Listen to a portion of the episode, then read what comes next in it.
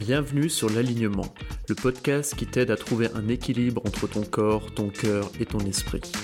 Ma mission est de t'aider à te reconnecter à tes aspirations profondes pour vivre une vie alignée, sans peur et sans limite.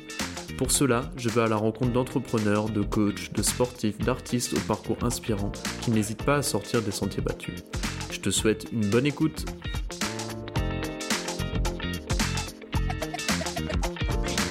Aujourd'hui, j'ai l'immense plaisir d'accueillir Benoît Dubos sur l'alignement. Benoît est un entrepreneur à succès, fondateur de Scalesia, une start-up qui aide les entreprises à mettre en place des stratégies de croissance. En plus de sa casquette d'entrepreneur et de marketeur hors pair, Benoît est aussi un véritable passionné de musculation, de neurosciences, d'écriture et de philosophie.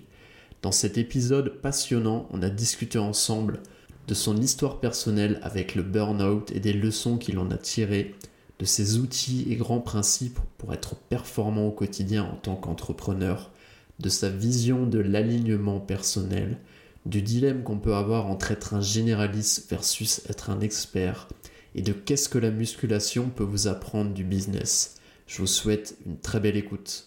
Salut Benoît Salut Maurice, comment tu vas? Eh ben écoute, je suis très très honoré de t'avoir sur l'alignement aujourd'hui. Ça fait un petit moment que j'avais envie de t'avoir parce que tu quelqu'un qui m'inspire beaucoup déjà sur LinkedIn, on en parlera, mais tu très actif. Et pourquoi tu, tu m'inspires beaucoup et j'avais envie de t'avoir sur l'alignement? Parce que tu incarnes, je trouve, euh, une nouvelle génération aussi d'entrepreneurs qui, euh, qui s'intéresse de plus en plus, on va dire, euh, à la santé physique, santé mentale, qui parle de potentielles difficultés qu'il a pu avoir, euh, d'épuisement professionnel, de burn-out. Tu prends des bains froids, et ça j'avais envie d'en parler avec toi. Tu, voilà, tu fais beaucoup de sport. En fait, tu incarnes une nouvelle génération en France, en fait, qui, qui, qui parle de l'importance, en fait, de prendre soin de soi pour être performant au quotidien, être créatif euh, être focus, prendre des bonnes décisions. Et je trouve que tu vois, aux États-Unis, c'est quelque chose. Si tu suis un peu tous les Américains, les bons, les entrepreneurs américains qui sont connus, on en parle beaucoup. En France, on est très timide par rapport à ça, et je trouve que tu incarnes un peu ce nouveau mouvement où, bah voilà, tout le monde, tout le monde grâce à toi, s'est remis à marcher, tu vois, notamment. je, rigole avec ça, mais pour, pour ceux qui ne te suivent pas, pour placer un peu le contexte, bah, voilà, tu as, souvent évangélisé la pratique de la marche pour être euh, créatif, bien dans ta tête, bien, bien, dans ta peau, tout ça, tout ça. Mais ce que je propose peut-être, Benoît, c'est est-ce que tu pourrais te présenter pour ceux qui ne te connaissent pas encore euh? ah bah Avec euh, grand plaisir. Merci pour cette intro. C'est pareillement un, honneur d'être d'être reçu sur ce podcast. C'est trop cool. Ça fait trop plaisir d'ailleurs de pouvoir parler bah de d'alignement pro-perso et euh, de l'importance de la santé parce que comme tu l'as comme tu l'as dit c'est un sujet qui me tient qui me tient vraiment à cœur en fait pour euh, tout un tas de raisons qu'on va creuser ensemble. Si je devais me présenter euh, succinctement je suis je suis un je suis un papa je suis un conjoint je suis un entrepreneur. Je me définis pas comme entrepreneur ad vitam aeternam. Aujourd'hui c'est ce que je fais et je m'éclate je m'éclate en le faisant. J'ai une boîte qui s'appelle Skelesia on aide les boîtes, euh, enfin, on aide euh, nos clients, donc des boîtes euh, pour l'instant B2B, demain à B2C aussi, à grossir sereinement avec une, méthode, une méthode et un accompagnement de notre création qui génère plein de résultats trop trop cool. si vous voulez plus de détails, il y a, mon site et tout, mais là, c'est pas forcément le sujet. Mais voilà, grosso modo, pour, faire, pour faire la boucle avec le, le sujet qui est le nôtre aujourd'hui, je me suis très très vite rendu compte qu'il y avait une énorme corrélation entre le degré euh, de stress latent et chronique et euh, le degré de désalignement pro-perso d'un entrepreneur et sa propension à prendre des décisions pourries, des décisions pourries qui amènent des résultats pourris. Donc je me suis rendu compte que plus tu allais sacraliser cet équilibre-là, meilleure tes chances de d'avoir des résultats probants sur la durée à court, moyen, long terme est élevée. Et donc, en fait, je me suis rendu compte qu'à un moment donné, euh, c'est même plus euh, un cadeau New Age que, New Age que tu te fais, hmm. ça devient du bon sens business. Ouais. Et donc, c'est vraiment quelque chose que j'essaie d'amener dans la boîte. Euh, c'est le fait d'arrêter de se cramer, parce que c'est bien de se cramer à court terme. Il y a des moments où il faut se mettre dans le rouge. Hmm. J'y étais encore là, il y a. Enfin voilà, j'ai passé trois mois dans le rouge parce qu'il y avait un certain nombre de problématiques à régler. On est des entrepreneurs, donc on a à un moment donné des coups de feu, des incendies qu'il faut éteindre. C'est normal. Par contre, à un moment donné, il faut revenir à une certaine homéostasie, un certain équilibre et, et, sacraliser ça le plus possible. Se, traiter comme des athlètes de haut niveau avant tout, en fait. Mmh. J'aime beaucoup cette image. Moi, c'est souvent cette image que je prends parce que, tu vois, au final, c'est assez euh, commun dans le sport de haut niveau d'intégrer le repos quand on veut chercher de la très haute performance et tout le monde comprend à peu près ça. Mais dans la sphère entrepreneuriale, jusqu'à il y a peu de temps, et je pense qu'il y a encore beaucoup de gens qui ont ce modèle-là, on comprend pas en fait cette idée de ok, on va aller chercher de l'intensité très fort, mais on va aussi aller chercher du repos très fort en fait dans des, en fait c'est une alternance de un espèce de marathon en format sprint en fait. C'est en fait, euh, tu vas chercher un repos très fort, une intensité très forte, et c'est comme ça, bah, comme tu disais, que tu, que tu reviens à l'homéostasie et que tu vas créer en fait, euh, bah, en fait une charge positive qui va permettre de, la croissance, un peu comme en musculation. Je sais que tu parles souvent de, ça à travers tes posts, et je pense que c'est un bon, euh, un bon parallèle à faire entre, bah voilà, pour ceux qui pratiquent la musculation, ils comprennent très bien cet intérêt-là d'aller progressivement aller chercher des intensités très fortes pour derrière pouvoir euh, en fait euh, améliorer en fait ton corps, ta résilience. Pour moi, c'est vraiment essentiel, tu vois. Et le fait d'avoir des gens comme toi qui en parlent ouvertement, ça permet aussi de casser l'ancien mythe que moi j'ai vu beaucoup quand je me suis lancé en tant qu'entrepreneur il y a, il y a 5-6 ans, tu sais, je suis passé par Station F, les levées de fonds, et c'était ce truc-là de, euh, en fait, euh, no pain, no gain, euh, on prend pas de pause. Si tu, si tu fais du sport entre midi et deux, en fait, tu bosses pas. en fait, on n'avait pas.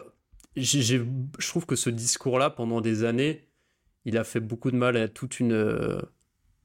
à énormément d'entrepreneurs, tu vois, qui adulaient des modèles comme on bosse euh, des centaines d'heures par semaine, mais il n'y avait pas ce contre-pied de dire ok, bah on fait aussi du sport à côté, euh, on prend aussi des moments euh, de repli pour réfléchir sur sa boîte, sur la stratégie de sa boîte. Et pour moi, c'est essentiel parce que sinon tu, vas dans le mur, quoi. C'est marrant parce que là j'ai un argument définitif et, neuroscientifique contre, contre cette vendetta à l'intention du sport. Euh, et comme quoi c'est absolument pas compatible avec euh, l'entrepreneuriat ou avec le taf. Euh, tu prends des gens dans la rue, tu leur fais faire une séance de sport intensif, tu vas mécaniquement augmenter de l'ordre de 20% leur capacité de mémorisation. C'est mécanique, c'est physiologique. Pourquoi? Parce qu'en fait, t'envoies le signal à ton corps que là, il y a quelque chose qui se passe. Parce que tu vas faire monter ton cardio, parce que tu vas faire monter euh, ton cortisol, parce que en gros, tu vas, avec l'effort que tu es en train de fournir, tu vas, tu vas euh, bouleverser ta, ta chimie interne. Donc tu vas subir un stress physiologique qui va signaler à ton corps, dont les algorithmes internes sont encore très euh, archaïques, quoi, que là, potentiellement, il y a un tigre à dents de sable qui est en train de te courser. Et donc, il va se mettre en alerte intellectuelle justement pour être à l'affût du moindre apprentissage, de la moindre information qui va pouvoir lui aider à, s'en sortir. Et en fait, mécaniquement, tu vas améliorer ta capacité de mémorisation. Donc en fait, moi, ce que j'ai envie de dire aux entrepreneurs euh, de Station F, c'est euh, tu vas être plus cher pour ta journée, bah va te faire un, gros intervalle training euh, le matin. Ensuite, tu te prends une douche, tu manges correctement, et tu vas voir que bizarrement, eh ben, ta journée, elle va passer, mais déjà à une vitesse folle. Tu vas être vachement plus productif. Tu vas être vachement mieux dans ton corps, donc vachement mieux dans ton esprit. Et tu vas décupler tes capacités intellectuelles, enfin décupler, tu vas les augmenter mécaniquement mmh. de 10, 20, 25%. Donc euh, voilà, si j'ai un argument à donner, ce serait celui-ci. Ouais, non, mais c'est. De toute façon, tout le monde. Tu, sais, on vit dans une société, on a besoin d'avoir euh, une justification scientifique pour tout. Alors quand en soi, c'est un peu du bon sens, j'ai envie de dire. On n'est pas fait pour rester assis derrière un écran toute la journée. On est fait pour bouger, se dépenser. Donc en fait, c'est des choses, et tout le monde le sent. Tu vois, une fois que tu as fait du sport, tout le monde se sent bien derrière. Tu sens que derrière, tu dors mieux. Euh, tu sens que tu vas être plus productif dans ce que tu fais. Moi, je suis comme toi. Je vais chercher toutes les études neuroscientifiques. Euh, je m'intéresse beaucoup bah, aux études parce que c'est comme ça que les gens aujourd'hui ils, se mettent en mouvement. En tout cas, tout ce que j'appelle un peu la sphère entrepreneuriale dirigeant, qui sont des gens comme nous, très pragmatiques, toi, qui ont besoin de ça. Mais au final, si tu réfléchis juste un petit peu, on n'est juste pas foutu pour euh, bosser 70 heures derrière un ordinateur sans breaker un petit peu, sans marcher, sans aller faire du sport, sans euh, stimuler autre chose que euh, ce qu'on stimule derrière un écran et quand on monte une boîte, quoi. Donc, bah, c'est, ça me paraît essentiel, mais juste pour revenir un petit peu, toi, qu'est-ce qui t'a amené à... Tu vois, est-ce que tu as toujours été dans cette logique-là quand tu as entrepris tu prends soin de toi, tu as ton sport, tu as tes routines, tu manges bien, ou avant c'était euh, pas du tout ça? Alors, ça s'est fait en, deux grandes étapes. Euh, j'ai eu, une, euh, j'ai eu une adolescence qui, hormis la quantité de clopes assez importante quand même que je fumais, J'étais genre le gros fumeur de mon entourage et j'étais même pas majeur, tu vois.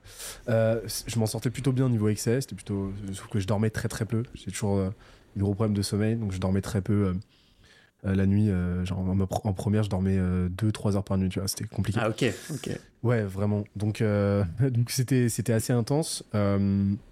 J'ai eu une post-adolescence où je me suis bien éclaté, on va dire.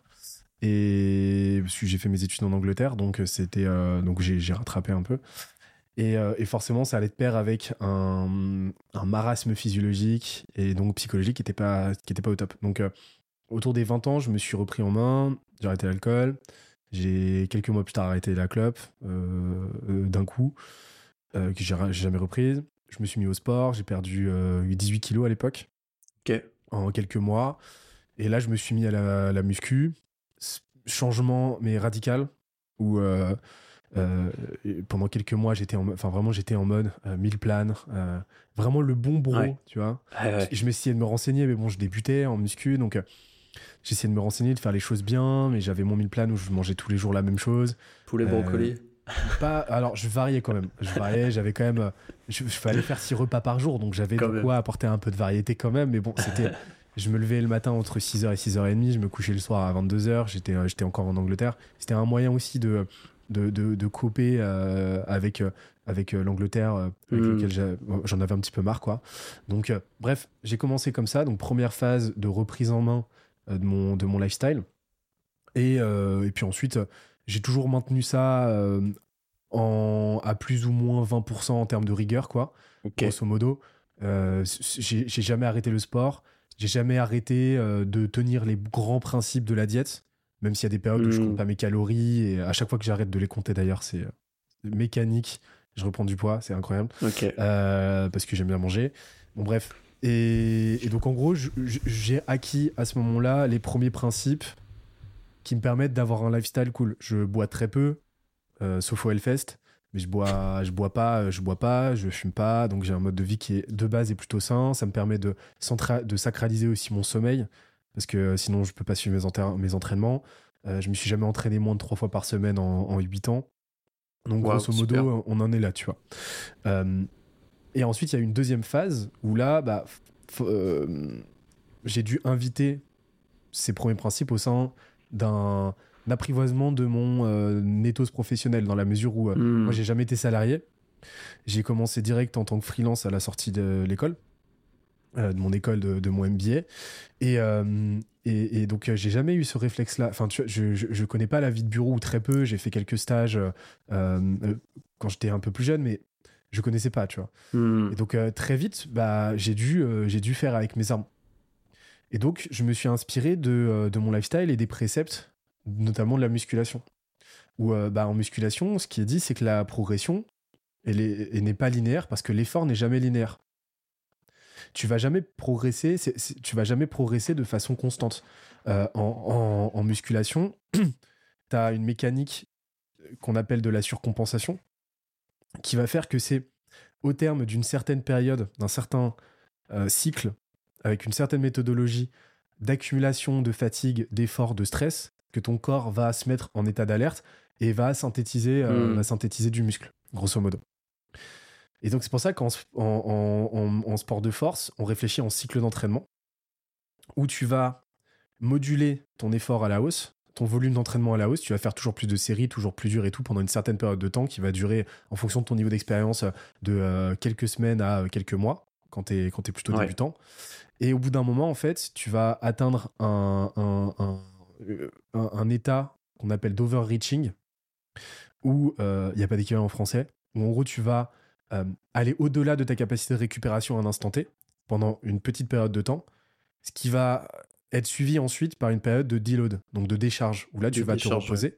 Pour euh, te reposer, tu vas baisser drastiquement ton effort, ton volume d'entraînement pour permettre à ton corps de récupérer.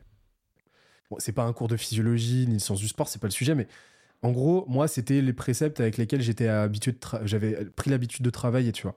Et donc je me suis dit, bah, euh, pourquoi, euh, pourquoi ça, pourquoi, enfin, pourquoi la, s'il n'en irait pas de même avec la progression professionnelle.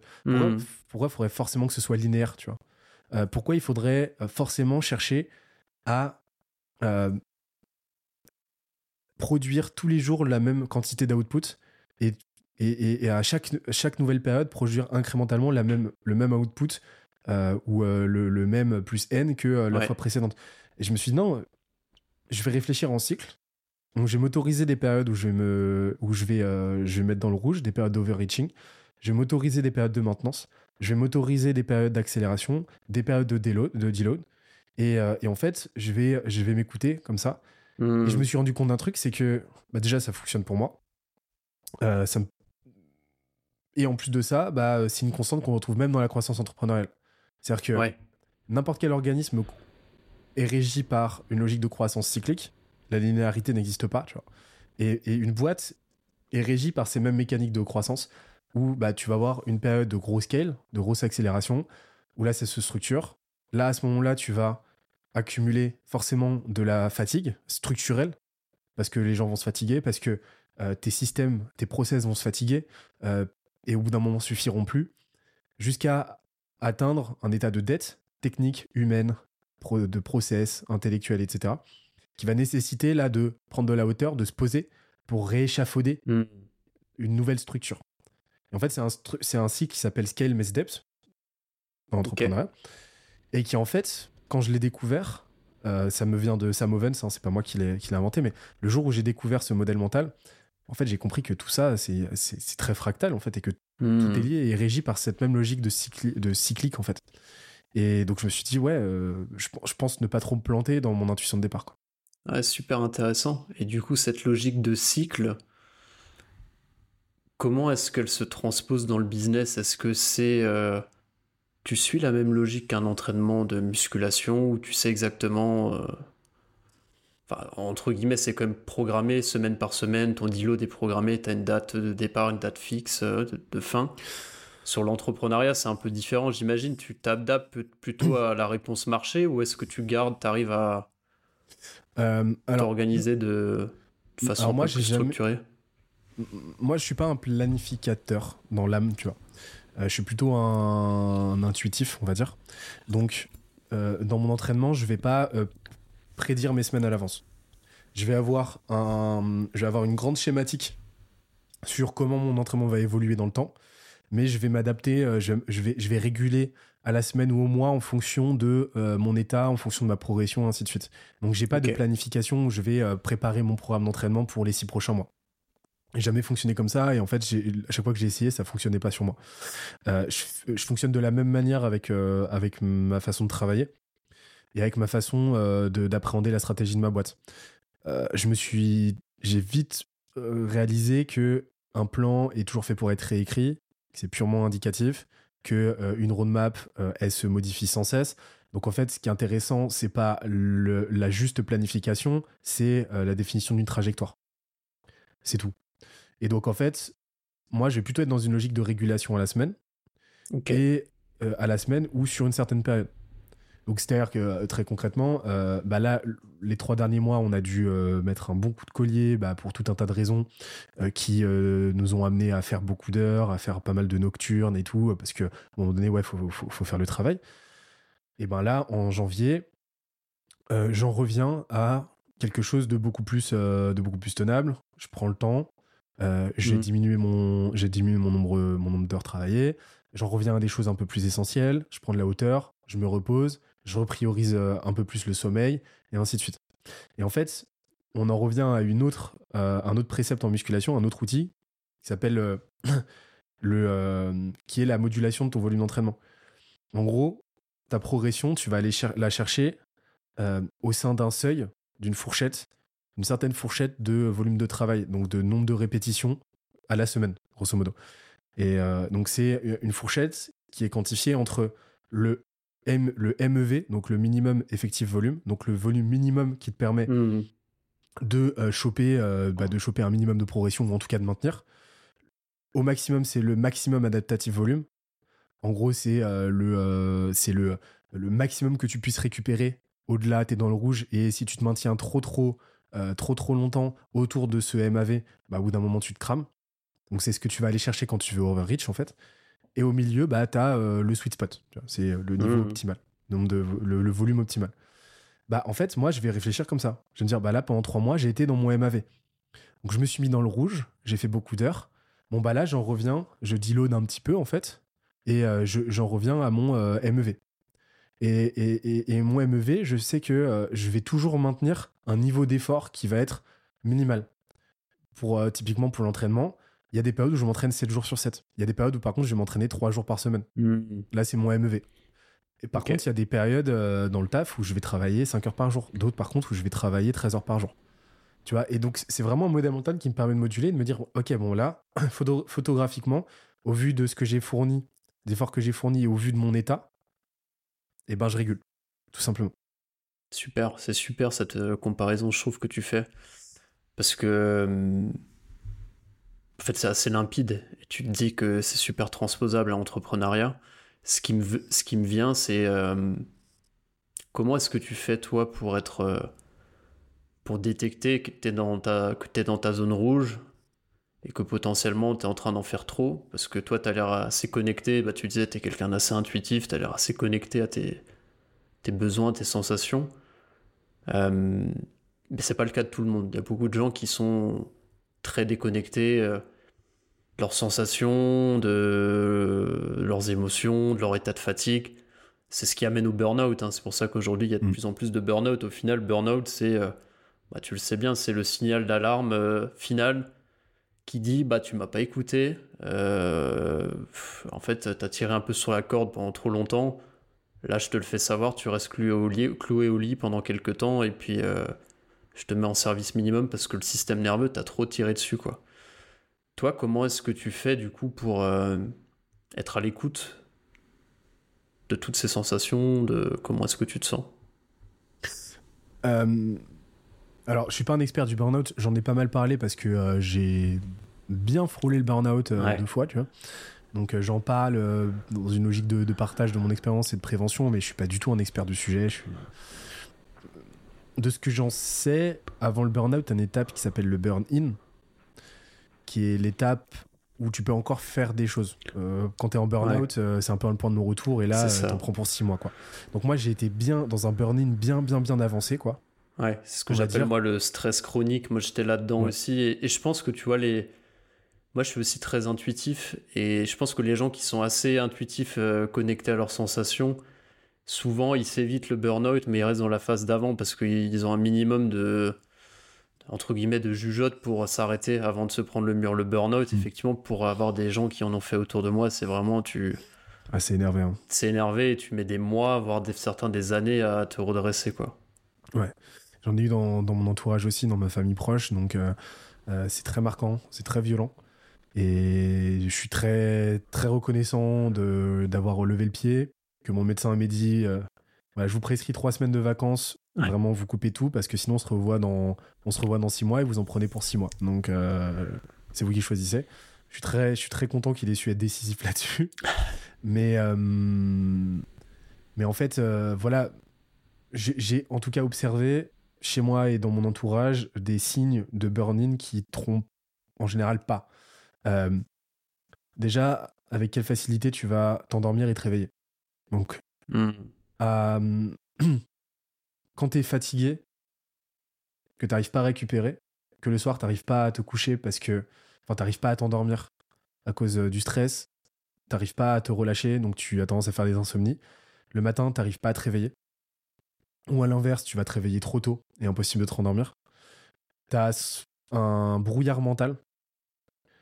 Ta, ta mémoire à court terme, ta mémoire instantanée qui va, tendance à avoir, qui va avoir tendance à diminuer.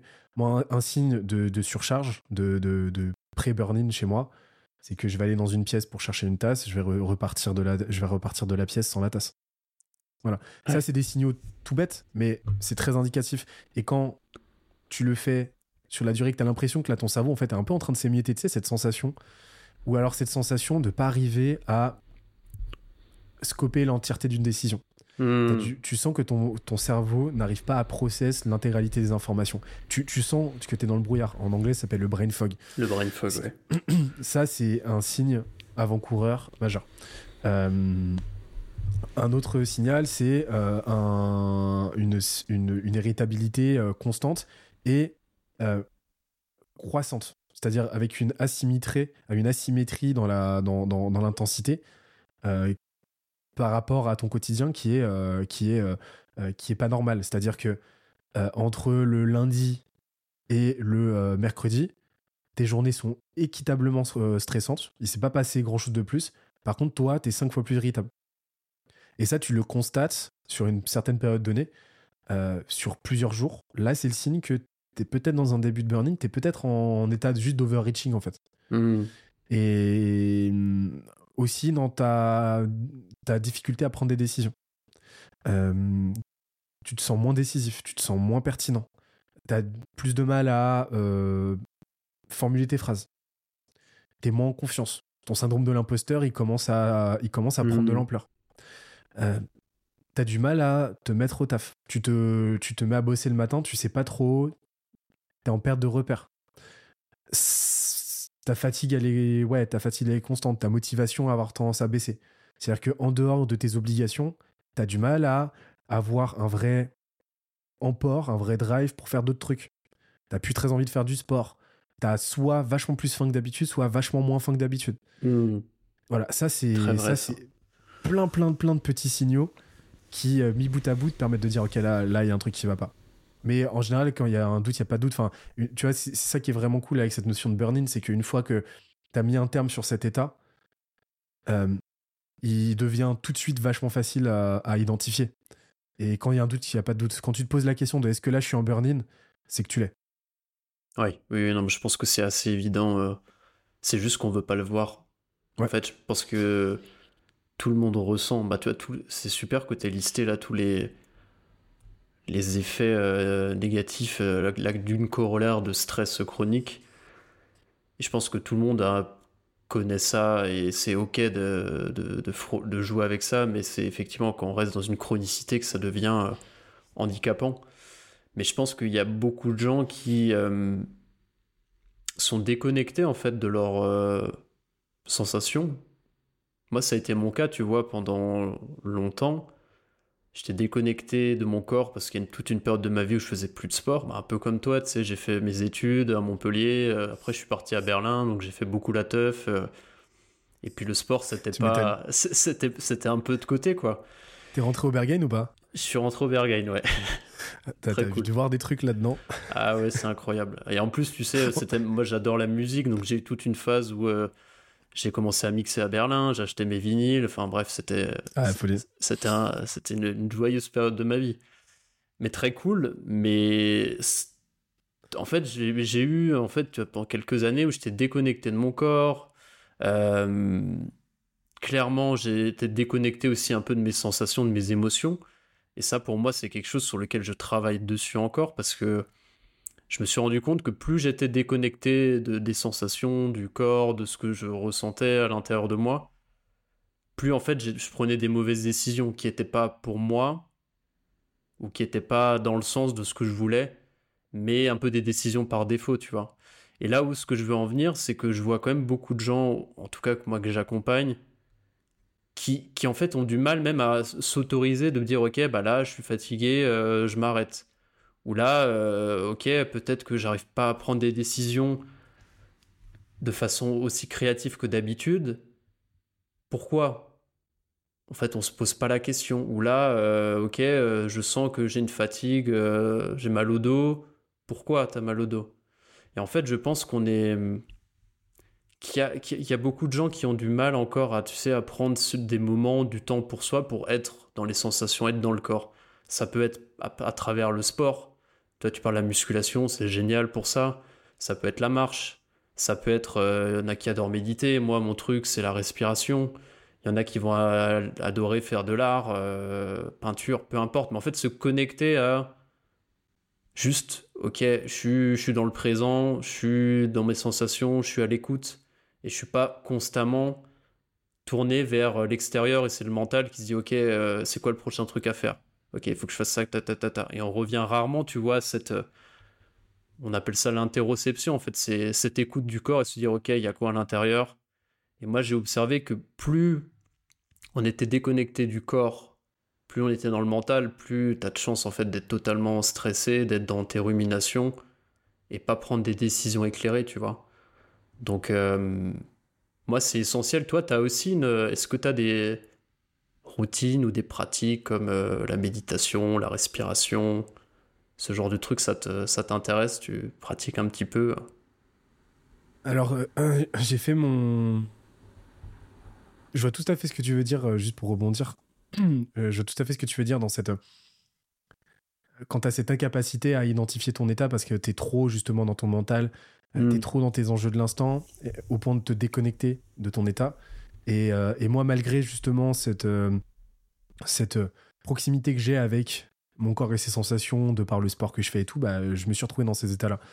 je me suis posé la question de si demain je me retrouvais face au moi d'il y a quelques années, qui était en train de faire ses premiers, ses, ses burn là, et je pouvais lui, je pouvais lui dire un truc qui l'aiderait à éviter cet état-là, en fait, je saurais pas quoi me dire, honnêtement. Euh, mmh. Je pense que je, me dirais juste, bah, fais ton truc. Enfin, expérimente-le, en fait, pour savoir à quel point c'est contre-productif, pour savoir à quel point c'est ça, n'apporte rien d'autre que de la détresse. Et, euh, ensuite, euh, bah, fais ta propre expérience. Mais j'ai j'ai pas trouvé, me concernant en tout cas, de, de, de chemin de traverse. Je pense que tu es obligé de passer par... Euh, enfin, tu es obligé. Je pense que souvent, tu passes, et c'est OK, par des périodes euh, difficiles qui vont t'amener justement euh, à revenir à l'équilibre, en fait, c'est tout à fait OK. Obligé de tester tes limites. Ouais, c'est ça. T'es obligé. C'est l'équilibre en soi n'existe pas. T'es es juste, t'essaies de, d'une certaine mesure, essayer de rester dans un certain équilibre mais l'équilibre parfait, il est, il est compliqué. Et je pense que, tu vois, moi, je, aujourd'hui, euh, bah, j'accompagne des gens à être plus détendus, plus sereins à travers la respiration, d'autres outils. Mais si j'avais pas eu mon burn-in euh, comme toi, euh, en fait, je m'y serais pas intéressé. Donc, en fait, t'es obligé, t'es entre guillemets obligé de goûter à des, des situations que tu peux percevoir comme négatif vu de l'extérieur, mais au final, c'est ton plus beau cadeau, tu vois. Moi, de plus en plus, j'ai cette approche-là aussi de se dire, euh, ok, euh, j'ai un symptôme ou il y a un truc qui va pas dans ma vie, euh, ça se ressent dans mon corps. Ok, au lieu de se dire d'avoir une approche traditionnelle qui est, ok, je prends un médicament contre le mal de dos. Ok, pose-toi la question, pourquoi est-ce que j'ai mal au dos? C'est le plus grand message. Peut-être que je suis trop assis, euh, peut-être que j'ai trop de stress, en fait ça se répercute dans mon dos. Donc en fait, tu vois, c'est hum, on a une vision aujourd'hui qui est très à, combattre le symptôme quand on approche la, quand on aborde la santé. Mais au final, c'est ton plus beau cadeau parce que le corps, il va t'exprimer un truc qui va pas. Ok, là, s'il y a un symptôme désagréable, c'est qu'il y a un truc qui va pas. Et je te donne une indication pour que tu puisses revenir à l'homéostasie, revenir à l'équilibre. Et c'est là où, à mon sens, faut avoir la peut-être un minimum de compétences ou d'écoute de soi pour se dire, ok, là, il y a un truc qui va pas. c'est quoi le message derrière et qu'est-ce que je peux mettre en place pour euh, revenir à l'équilibre? Moi, c'est, je, fonctionne de plus en plus comme ça euh, maintenant. C'est, très juste ce que tu dis dans le fait que euh, le symptôme n'est pas le problème, c'est la conséquence d'un problème. Exactement si tu le traites comme un problème, en fait, t'as tout faux parce que tu es, juste en train de mettre la poussière sous le tapis et potentiellement d'aggraver le problème d'origine, quoi. Et, euh, et, tu sais, euh, tu, vois, quand, on parle de, tester ses limites, il y a un consensus, y a un consensus bah, scientifique, gros mot, il y a un consensus dans la recherche qui dit que la musculation, euh, l'approche la plus progressive de la musculation, ce qui te fait prendre le plus de muscles, c'est euh, d'avoir un entraînement qui est, euh, enfin des séries qui sont le plus proche possible de l'échec. Échec musculaire, c'est-à-dire qu'en gros, tu peux pas relever la barre pour une répétition de plus, tu restes bloqué en bas, quoi. Voilà. le truc, c'est que atteindre l'échec, surtout sur des gros mouvements, ça te détruit trop nerveusement. Donc c'est pas conseillé d'aller à l'échec sur euh, toutes tes séries. C'est conseillé même d'y aller. ça a été montré que c'est même pas très productif d'aller trop souvent à l'échec. Ou c'est conseillé de pas forcément y aller, de pas forcément y aller en fait, mais de s'en rapprocher le plus possible. Le truc c'est que comment est-ce que tu sais que tu es euh, proche de l'échec? Bah le seul moyen de savoir, c'est euh, d'y aller une fois de temps en temps. Donc c'est intentionnellement de dire ok là j'envoie tout ce que j'ai jusqu'à rester bloqué en dessous de la barre. Bon faut quelqu'un, faut que ce soit sécuritaire, mmh. quelqu'un que quelqu'un nous aide belle analogie avec, euh, avec le, taf. Et il en va de même avec les périodes d'overreaching. Comment est-ce que tu sais que tu es overreaching? Bah, Le seul moyen de savoir, c'est à un moment donné de te dire, OK, pendant mmh. une semaine, deux semaines, j'envoie tout ce que j'ai, je m'explose jusqu'à voir dans quel état je me retrouve intentionnellement. Et comme ça, bah, derrière, je saurais, tu vois. Et je pourrais moduler. Ok, là, là, je me suis retrouvé à 100% dans le rouge. Bon, bah, maintenant, je vais me mettre à 80-90% sur des périodes données, mais je peux moduler. Bah, c'est exactement la même chose. C'est-à-dire que bah, les deux burn-in que j'ai fait aujourd'hui, bah, c'est un peu mes baromètres, c'est un peu mes mmh. valeurs étalons pour euh, aujourd'hui pouvoir moduler. Mais j'avais pas de référentiel avant. quoi. Et après, je reboucle avec ta question de tout à l'heure, euh, parce que ça fait partie des trucs que je mets en place, que j'expérimente. Mais euh, bah ouais, j'ai fait mon premier bain froid ah. en décembre. J'avais, testé les pays froids avant, mais c'était plus des, douches. des, tu faisais quoi, des douches froides? Ouais, des douches. Mais j'ai jamais été très régulier là-dessus. Mais j'en ai fait. Mais c'était le premier bain froid. Là, c'était à 7 degrés. Euh, et avant, pour euh, bien, bien tenir, j'avais fait, euh, j'ai fait un, quelques cycles de Wim Hof, donc de respiration, qui m'ont bien aidé. Parce que là, j'ai tenu 3 minutes 30, c'était cool. 3 minutes 30, je pense que honnêtement, j'aurais tenu 1 minute, 1 minute 30 si j'avais pas fait les cycles au préalable. Et super expérience, je me suis senti vachement bien après. C'était très, très marrant d'observer justement les réactions de mon corps. J'étais plus dans l'observation, l'émerveillement de, de, ce qui se passait, tu vois, euh, physiologiquement parlant. Et j'étais, euh, j'étais un peu au spectacle, je voyais, j'ai jamais, euh, j'ai jamais tremblé autant et tout, ah bah autant. Ah, c'était incroyable, mais ça me faisait marrer, tu vois. Et, et ouais, moi, je vais avoir un, une approche, tu vois, je pratique pas la méditation par exemple de façon intentionnelle. J'ai, euh, par contre, j'ai des activités qui vont, euh, qui vont euh, se, me mettre dans des, états méditatifs. Donc déjà, l'entraînement va me mettre dans un état proche du méditatif et je le pratique quasiment tous les jours. et tu vois, quand je fais une grosse série, un gros top 7, forcément, je suis obligé de me mettre dans un bah, état. T'es obligé, es obligé d'être pleinement présent dans ce que tu fais. Exactement. Une, une séance jambes, c'est compliqué de faire autre chose que d'écouter euh, du gros métal et de penser à ta prochaine série et comment tu vas survivre.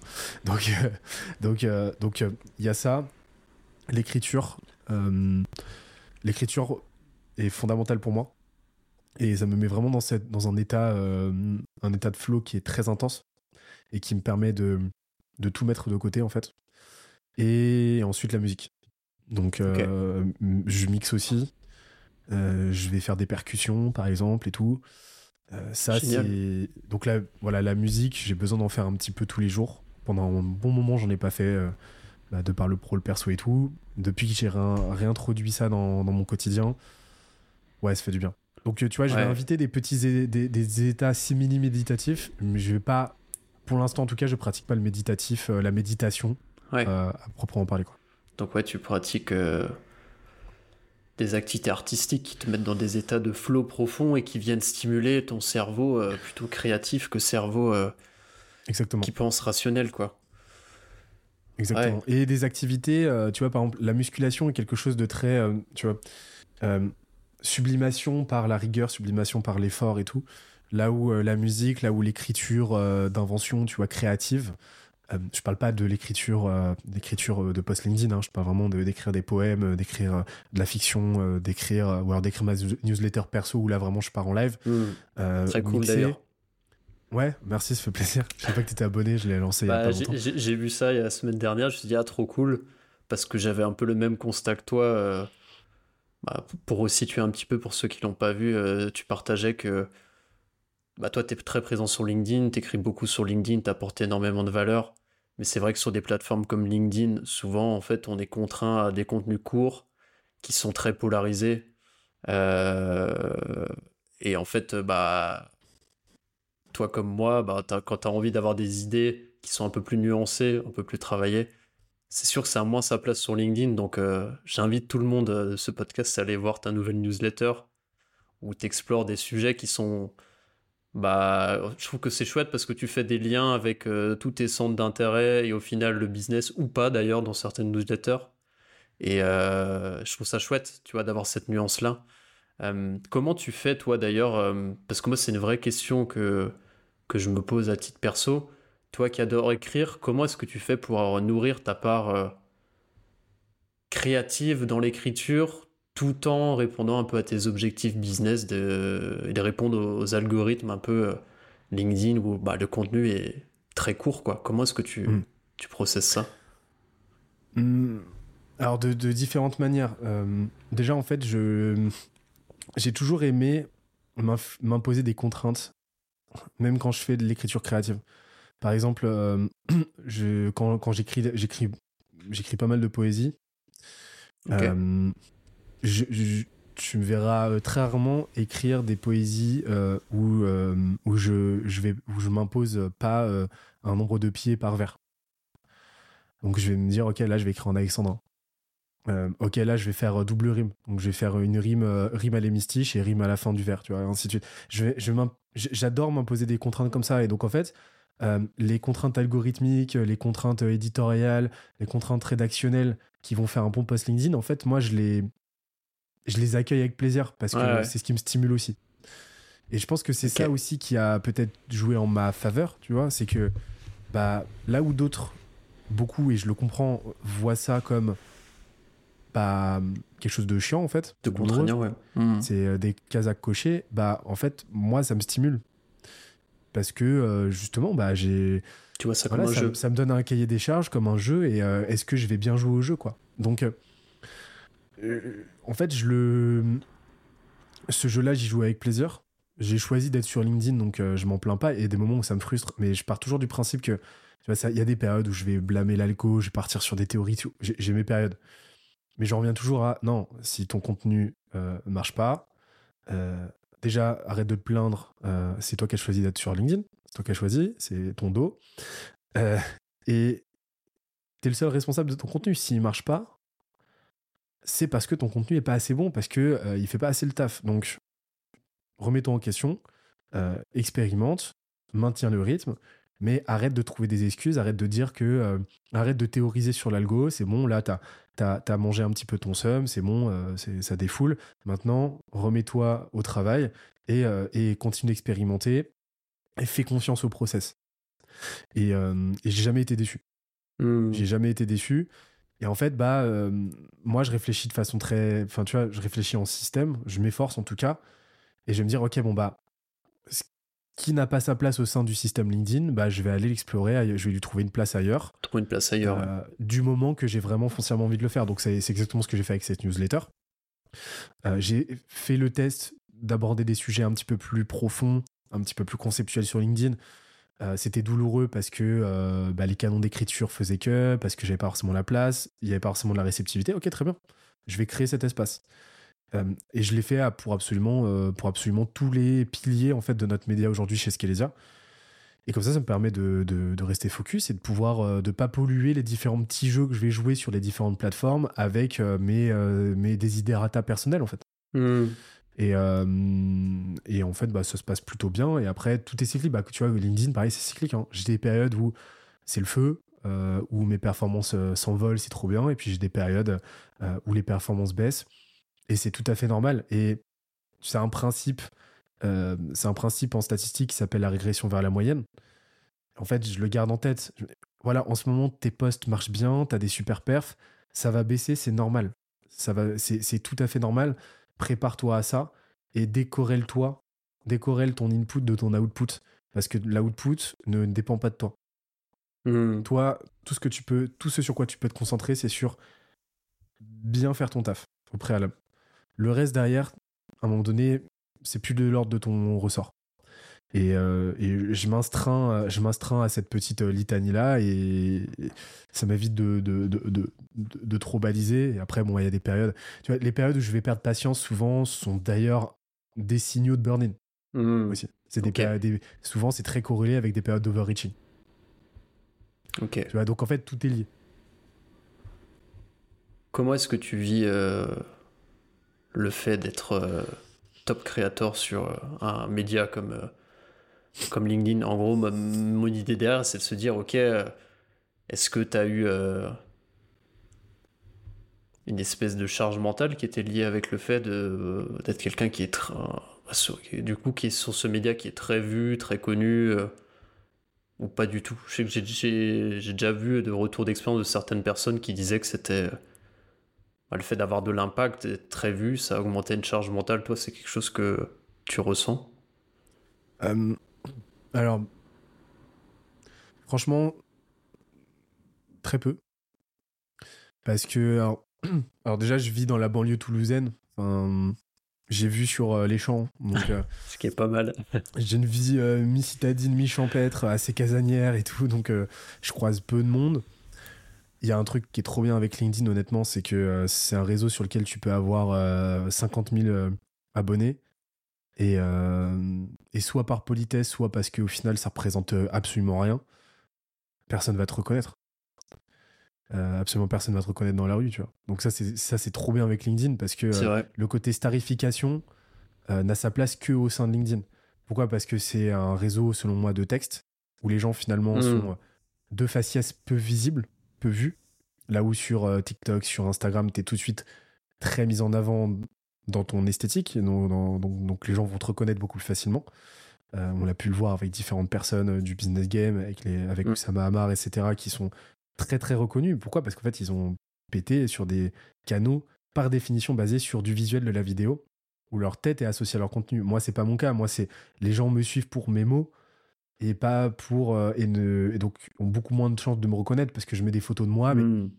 voilà, c'est pas ce que les gens vont retenir.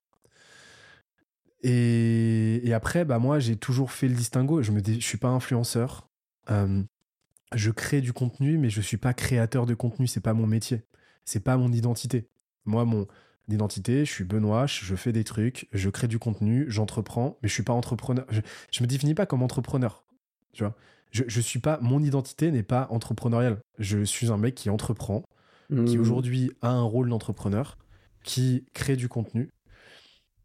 Et en fait, je m'associe pas à ça, tu vois. Euh, Benoît Dubos sur LinkedIn, euh, le mec à la casquette, euh, n'a de réalité que sur LinkedIn. Je, je ferme LinkedIn, euh, je ne suis pas le mec à la casquette. D'ailleurs, j'ai pas de casquette, tu vois. Et j'ai toujours été au clair avec ça, donc euh, bah, ça me permet de prendre une vraie distance. Mm. Je pense que c'est sain de fonctionner comme ça. c'est Ouais, même essentiel. je me vois pas euh, je me vois pas fonctionner autrement en fait. Enfin, je trouverais ça très dommage de, de, de, de faire un quelconque amalgame par rapport à ça. Euh, je euh, ouais ça c'est un jeu on se marre On est voilà, il n'y a d'accord. pas de pression à ressentir quoi. On est demain je publie un post complètement scandaleux je dis n'importe quoi et je me fais défoncer bon bah voilà j'aurais publié un post pourri j'avais qu'à me renseigner. Ça m'arrive par moment de me faire reprendre parce que oui il y a toujours des approximations.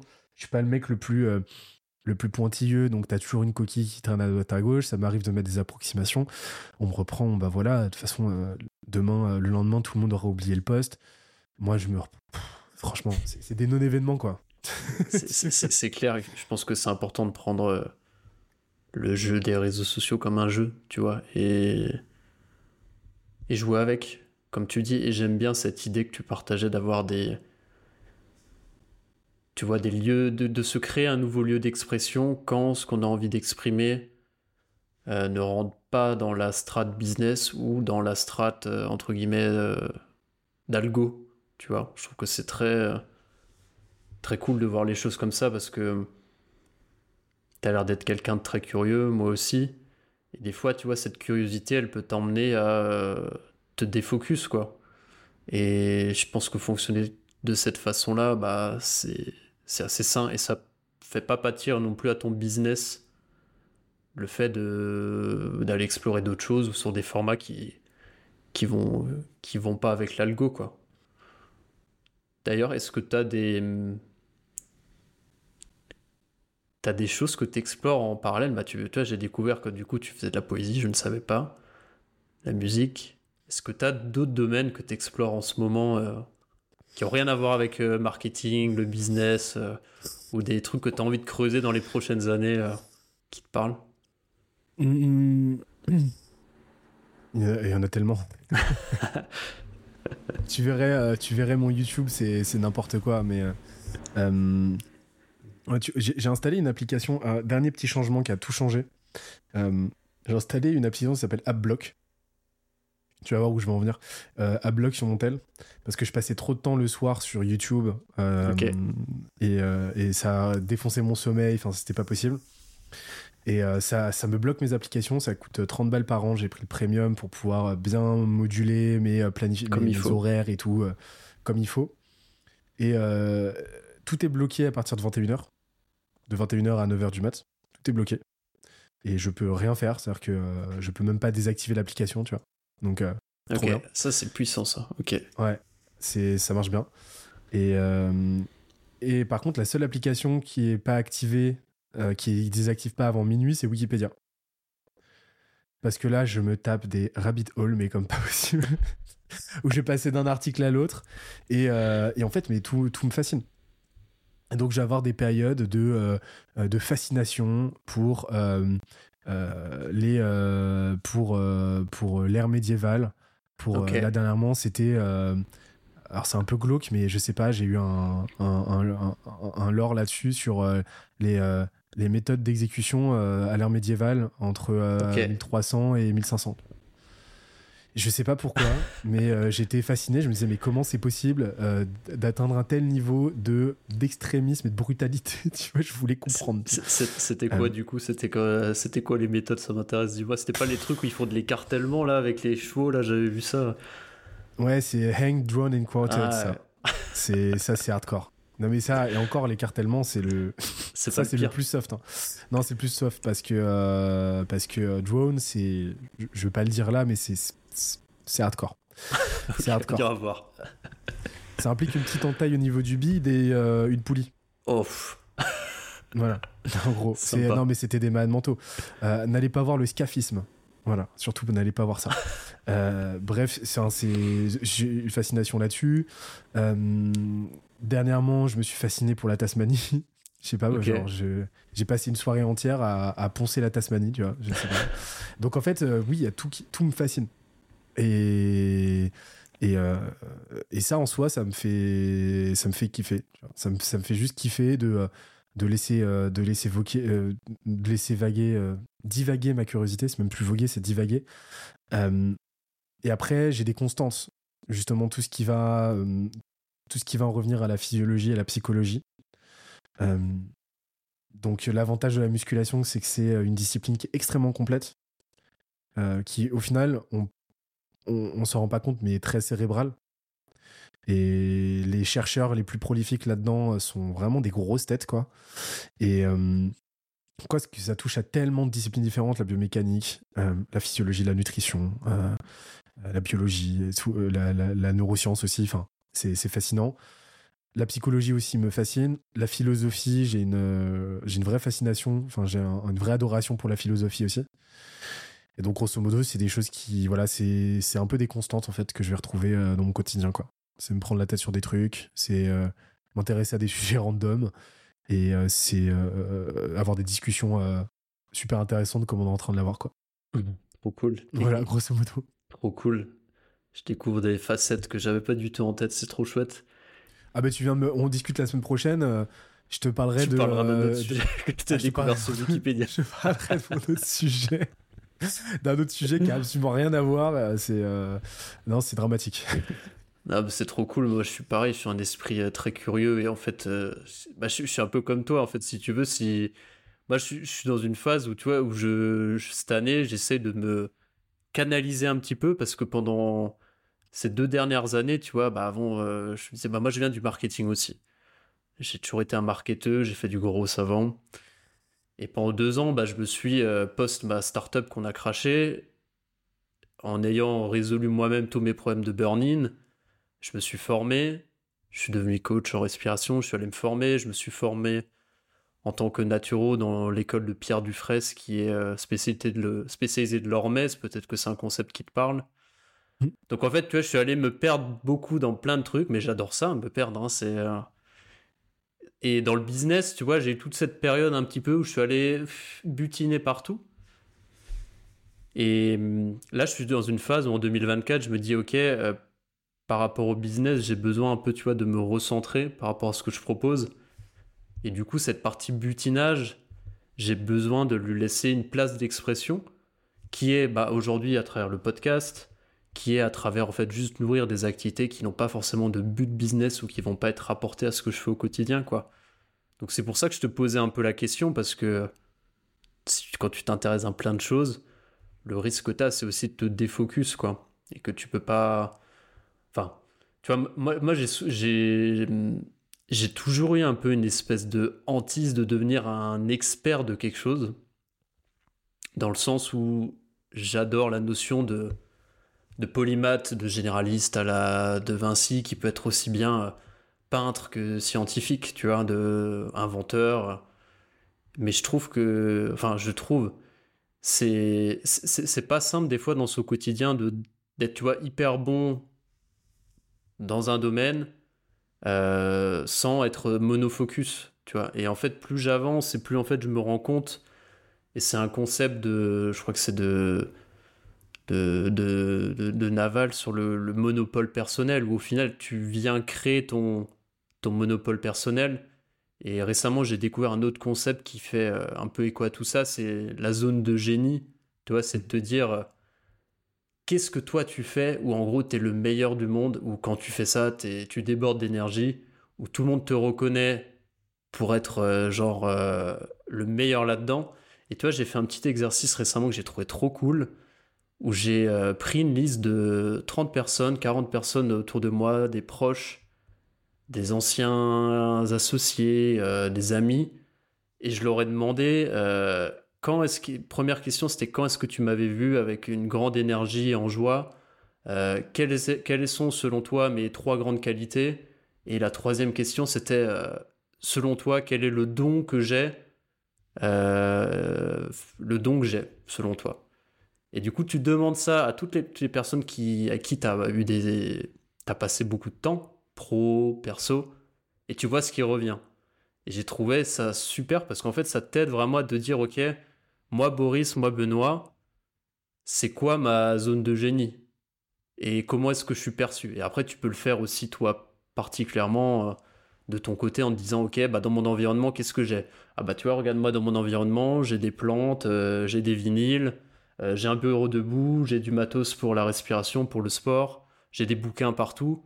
Donc en fait, c'est aussi des, petites choses qui peuvent t'aider à te dire, ok, euh, moi c'est quoi ma zone de génie? Toi, c'est des concepts qui te parlent aussi. Euh, T'en touches pas mal, à, tu vois, ce concept d'alignement perso hein, qui moi m'est très cher. Hein.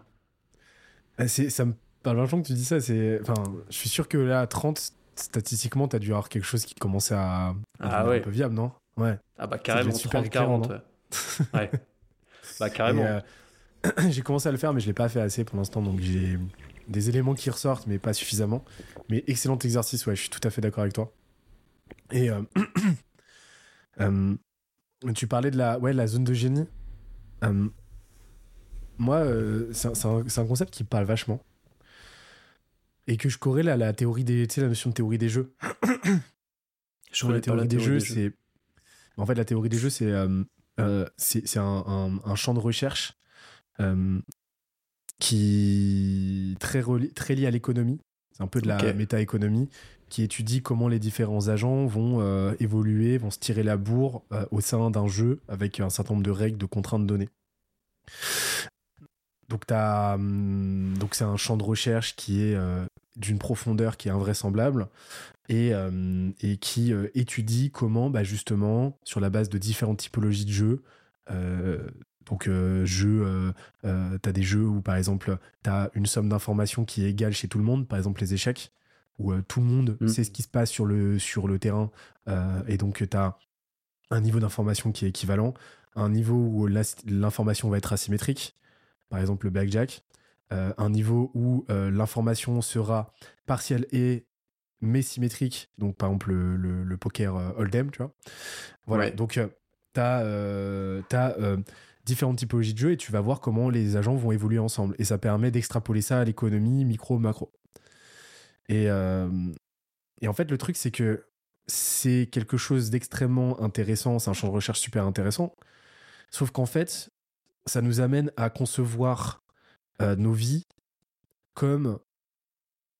Euh, à nous voir comme les pions d'un grand jeu. Hmm.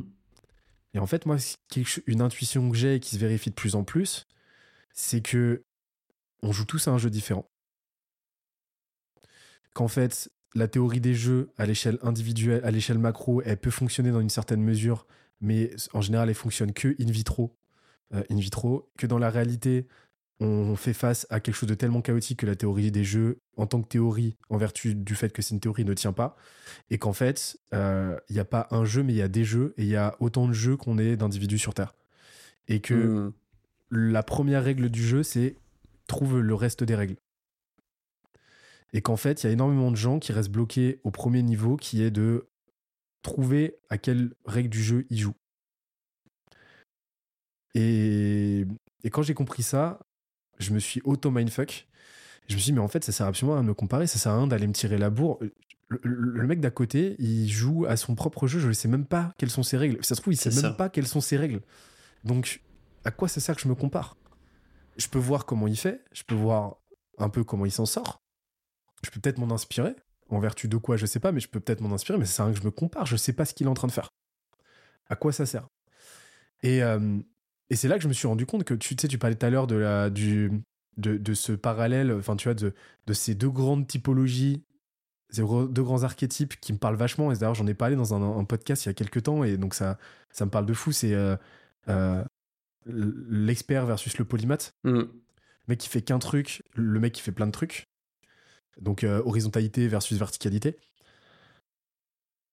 Et ben en fait, pour moi, les deux sont très fine en fait. Ça dépend juste du jeu auquel tu joues et du jeu dans l'absolu auquel tu as envie de jouer. Et euh, et t'en as un dans lequel le focus est le focus et l'autre dans lequel le défocus, bah, c'est son focus à lui, tu vois. Et donc, à partir du moment où tu as, as, compris que toi, ton jeu, c'est un jeu de polymath, bah, t'as tout intérêt à te focus sur ton défocus, justement. Hmm. Et c'est pas grave. C'est pas grave. Euh, un exemple d'expert, ça va être, euh, ça va être euh, en ce moment qui est très, hum, qui est très. tu vois, si on devait donner, mettre des, des mots, des, des, on devait mettre des, des, visages sur ces deux grands archétypes. En ce moment, l'expert qui me vient là, ça serait Alexandre Mozy. Je sais pas si c'est, mais Alexandre Mozy, c'est le gars, il ne fait que ça. C'est, il fait que du business. C'est son truc. Il a choisi son jeu, il a compris les règles de son jeu. Quand tu l'entends parler, euh, il parle avec une telle limpidité sur son quotidien que tu sens qu'il a une congruence totale et il excelle dans son propre jeu. Et il cherche à tirer, se tirer la bourre avec personne. Il fait son truc. Un autre, euh, un exemple de polymath, euh, ça serait par exemple un, Oussama Hamar. On en a parlé tout à l'heure, mais Oussama, bah, il fait plein de trucs. Il bosse sur plein de types de boîtes différentes. Il va faire, il va faire, il va faire du business, mais à côté, il va faire, il va faire, il va, il va poursuivre d'autres passions. et en fait, dans les deux cas, ça marche. Donc, moi, je vois pas de, constante autre que bah, ces deux gars qui ont euh, pris le temps de se poser la question de à quel jeu ils jouent, à quel jeu ils ont envie de jouer et quelles sont les règles de leur jeu. Et ensuite, bah, itérativement, ils deviennent un peu meilleurs chaque jour à, la pratique de leur propre jeu, quoi, sans regarder les jeux des autres. Et voilà. donc, c'est ce à quoi je m'astreins, en fait. Toi, tu te considères comme euh, polymath ou un spécialiste? Alors, je suis pas un spécialiste. En tout cas, par élimination, c'est sûr que je suis pas un spécialiste. je vais. Ah, je, passe, très vite à autre chose. Je, suis le gars, euh, j'ai beaucoup joué à Guitar Hero. Tu vois, Guitar Hero, euh, j'ai atteint le niveau euh, expert très vite. J'ai très vite joué tous les morceaux. Par contre, j'ai jamais fait, même sur les morceaux les plus faciles, sur les slow rides et tout, j'ai jamais fait un seul 100%. Je faisais Ouais. toujours du 99%. Je manquais la note tout à la fin. Et ça, c'est l'histoire de ma vie. C'est-à-dire que je ne je suis pas un, je suis pas un euh, exhaustif. Pas du tout. Hmm. Une fois que tu as, compris 80% du principe, tu passes à next, quoi. Ouais. Tu verras jamais un seul de mes posts sans une coquille. jamais. Et euh, je, c'est comme, je suis comme ça. Donc, euh, et, et tu me verras jamais. Voilà, j'ai ce besoin-là de, de diverger. J'ai ce besoin-là de, besoin-là de partir dans tous les sens. C'est deux approches, tu vois. C'est des gens qui sont dans la divergence, d'autres dans la convergence. Hmm. Moi, je suis très divergent et voilà, je fonctionne comme ça. Tu me demandes de me focus, de faire qu'un seul truc, de plus qu'un seul truc, je, je pète un plomb. Et, et, et en fait, ça serait un problème euh, que si je me racontais l'histoire, que la seule façon d'être heureux et de réussir et de faire un truc intéressant, c'est de converger et de faire qu'un seul truc. Donc, euh, donc en fait, faut juste être en paix avec ça, quoi. Il n'y a pas de, hiérarchie par rapport à ça, aucune. Et euh, bah 100% d'accord avec toi. Et, pourtant, peut-être que quelqu'un qui te qui te connaît pas du coup avec euh, de l'extérieur se dirait que tu es peut-être un spécialiste du growth, du marketing, mais toi du coup tu tu fais cette distinction où tu te dis euh, je suis vu comme un expert du marketing, mais mes autres euh, centres d'intérêt, je les nourris à côté sans forcément qu'il y ait un business qui soit raccord Ou est-ce que toi, tu arrives à nourrir toutes ces facettes, euh, tu disais ce côté divergent à travers ton business?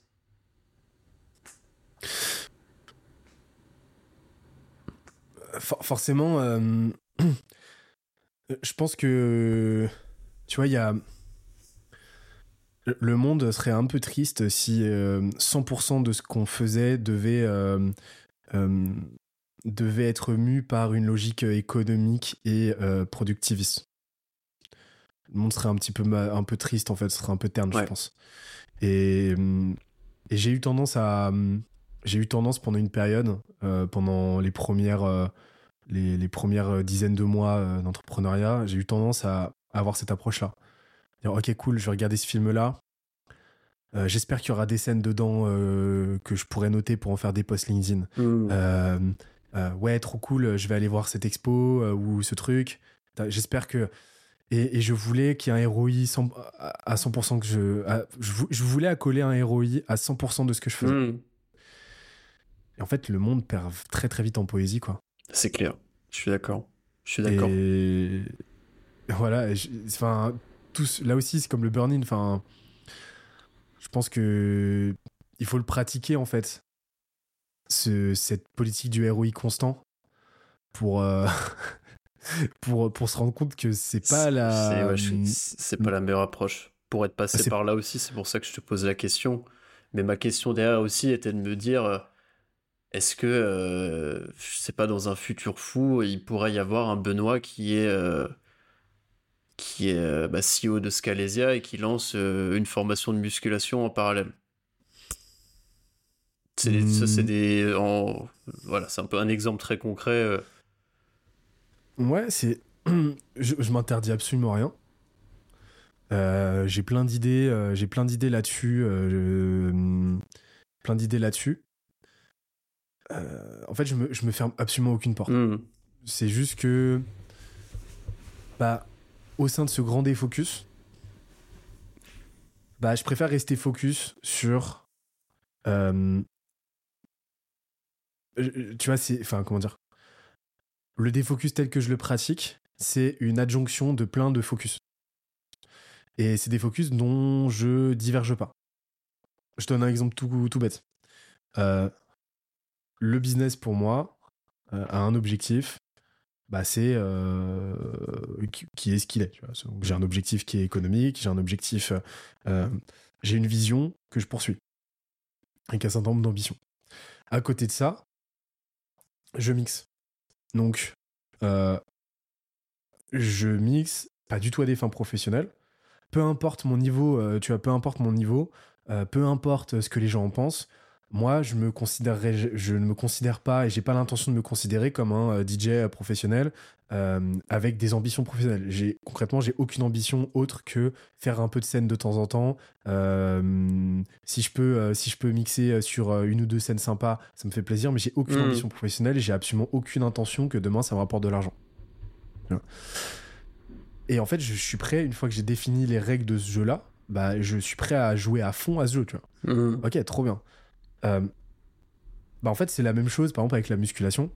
Bah, mon focus, à moi, avec la musculation, c'est euh, d'en faire mon sanctuaire qui me permet de progresser, qui m'apprend énormément de choses sur moi, qui m'apprend énormément de choses euh, sur mon mode de fonctionnement, qui m'apporte plein de trucs, mais j'ai pas d'ambition mercantile par rapport à ça, tu vois Mhm. c'est pas mon focus. Et, et en fait, tu vois, c'est. euh, ça me permet, tu vois, de, d'éviter un petit peu les parasitages. Et je pense à un moment donné aussi, ça, ça t'évite de faire des, passerelles qui ont tendance euh, peut-être derrière à aligner le truc. Euh, je pense à, mon, cousin, par exemple, qui est un excellent euh, musicien, qui clairement a un niveau de fou, mais qui refuse d'avoir une quelconque ambition professionnelle, d'avoir une quelconque ambition autre qu'artistique, parce que euh, bah, il veut surtout pas que ça vienne aliéner justement la poésie du truc. Je le, je le présente, euh, je le présente avec euh, mes mots et pas les siens. Il me présenterait Je pas comme ça, mais en bien, gros, ouais. il veut pas en vivre. Il cherche pas à en vivre. Bah moi, c'est un petit peu la même chose. Et justement, ça me permet de, de sacraliser mes différents focus et de pas chercher justement à accoler une logique économique à tout. Et donc, bah tu vois, par exemple, au sein de ce focus-là, moi, si demain je devais partager mon goût de la musculation, bah ma formation elle serait gratuite. Mhm. Tu vois. Je vois très bien, ouais. Ça me fait, ça me fait penser euh, le modèle dont tu parlais avec ton cousin. As- je sais plus d'où ça vient ce modèle-là, mais c'est ce modèle euh, entrepreneur versus euh, artiste. Où tu vois, tu as cette logique, un artiste, il veut pouvoir partager tout ce qu'il veut, tout ce qui lui traverse la tête, sans forcément euh, y adosser une quelconque logique de ROI dans ses actions, versus euh, l'entrepreneur qui, euh, bah, certes, va partager des choses qui ont du sens pour lui, mais qui a quand même une logique euh, financière derrière, fait d'attirer des clients, quoi.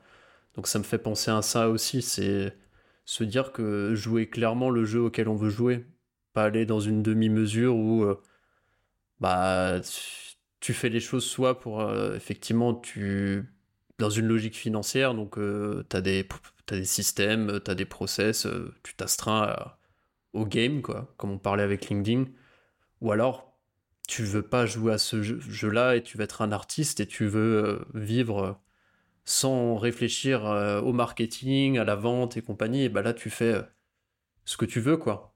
Ça me fait ça me fait écho un peu à ça et je pense que bah hum, si tu t'es un peu dans un ventre mou en tant qu'entrepreneur, tu peux pas j'ai l'impression que c'est compliqué de bien développer ton business quoi. Est-ce que toi tu as connu un peu ça euh, à un certain moment donné euh, avec Scalesia?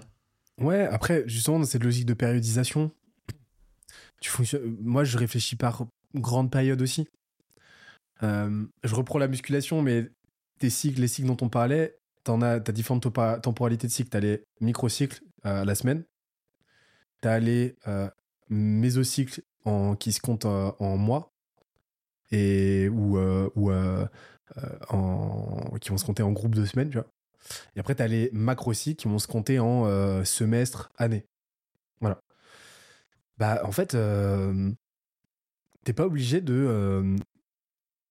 pas obligé de, faire la même chose toute ta vie et avec le même point de focus. C'est-à-dire que par exemple, Scalesia, euh, on a eu deux focus pendant nos trois premières années qui étaient euh, RD à fond sur le produit, bosser avec le plus de monde possible pour euh, engranger de la data et pour faire le meilleur produit du game, vraiment faire un produit exceptionnel, sans optimiser pour les revenus, et bâtir un média, bâtir une marque forte, pareil, sans optimiser pour le revenu. Hmm.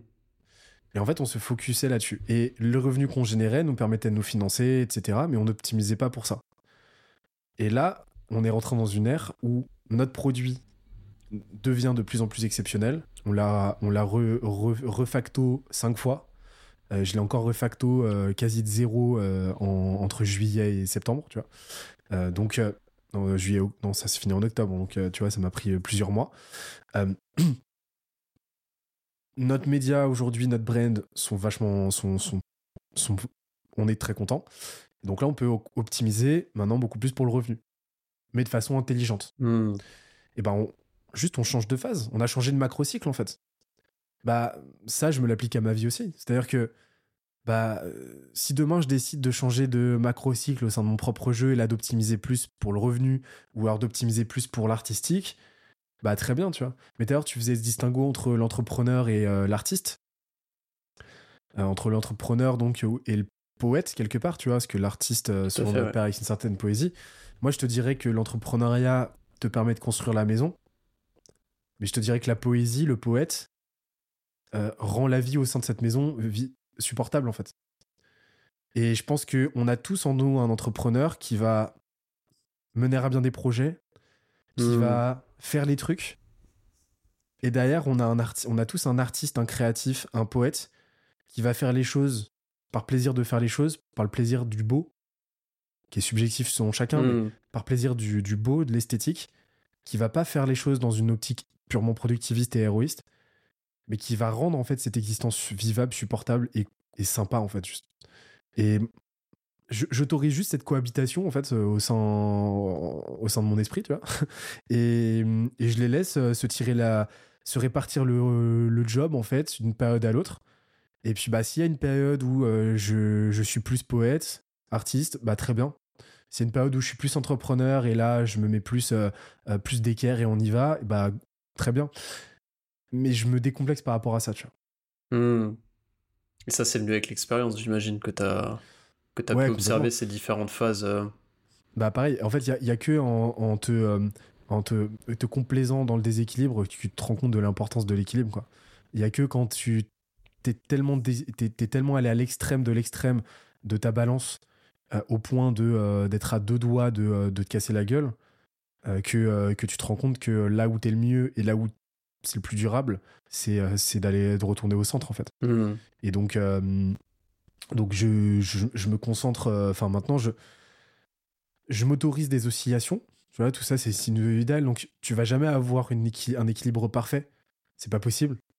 Euh, quand t'es funambule, euh, tu vas jamais rester comme ça, euh, comme droit comme moi. Non, tu vas toujours avoir des petites, des petites inflexions comme ça. Bah, ça, je l'accepte. Par contre, j'évite de faire des giga giga des giga giga vagues, des giga giga alternances qui font qu'en fait t'es sans arrêt en train d'essayer de rattraper tes conneries hmm. du, du, moment du moment précédent quoi. Et donc donc voilà, j'essaie d'avoir cette homéostasie comme on comme on l'a vu et et je me dis que. Bah, en tout cas, plus je le fais, et mieux je me porte. tu m'étonnes, c'est clair. C'est clair. Et puis, si tu. Même si tu.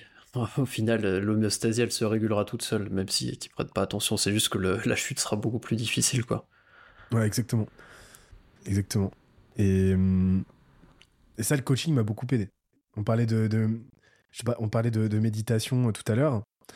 Euh, ça fait un an que je travaille avec euh, euh, en parallèle de ma psychothérapie de l'époque, que là j'ai que là j'ai mis en pause, que je vais pas tarder à reprendre parce que ça fait du bien.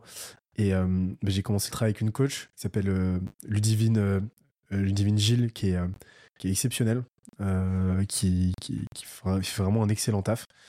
Et, avec qui j'ai fait un podcast d'ailleurs, donc vous pouvez aller le voir, mais vraiment passionnant.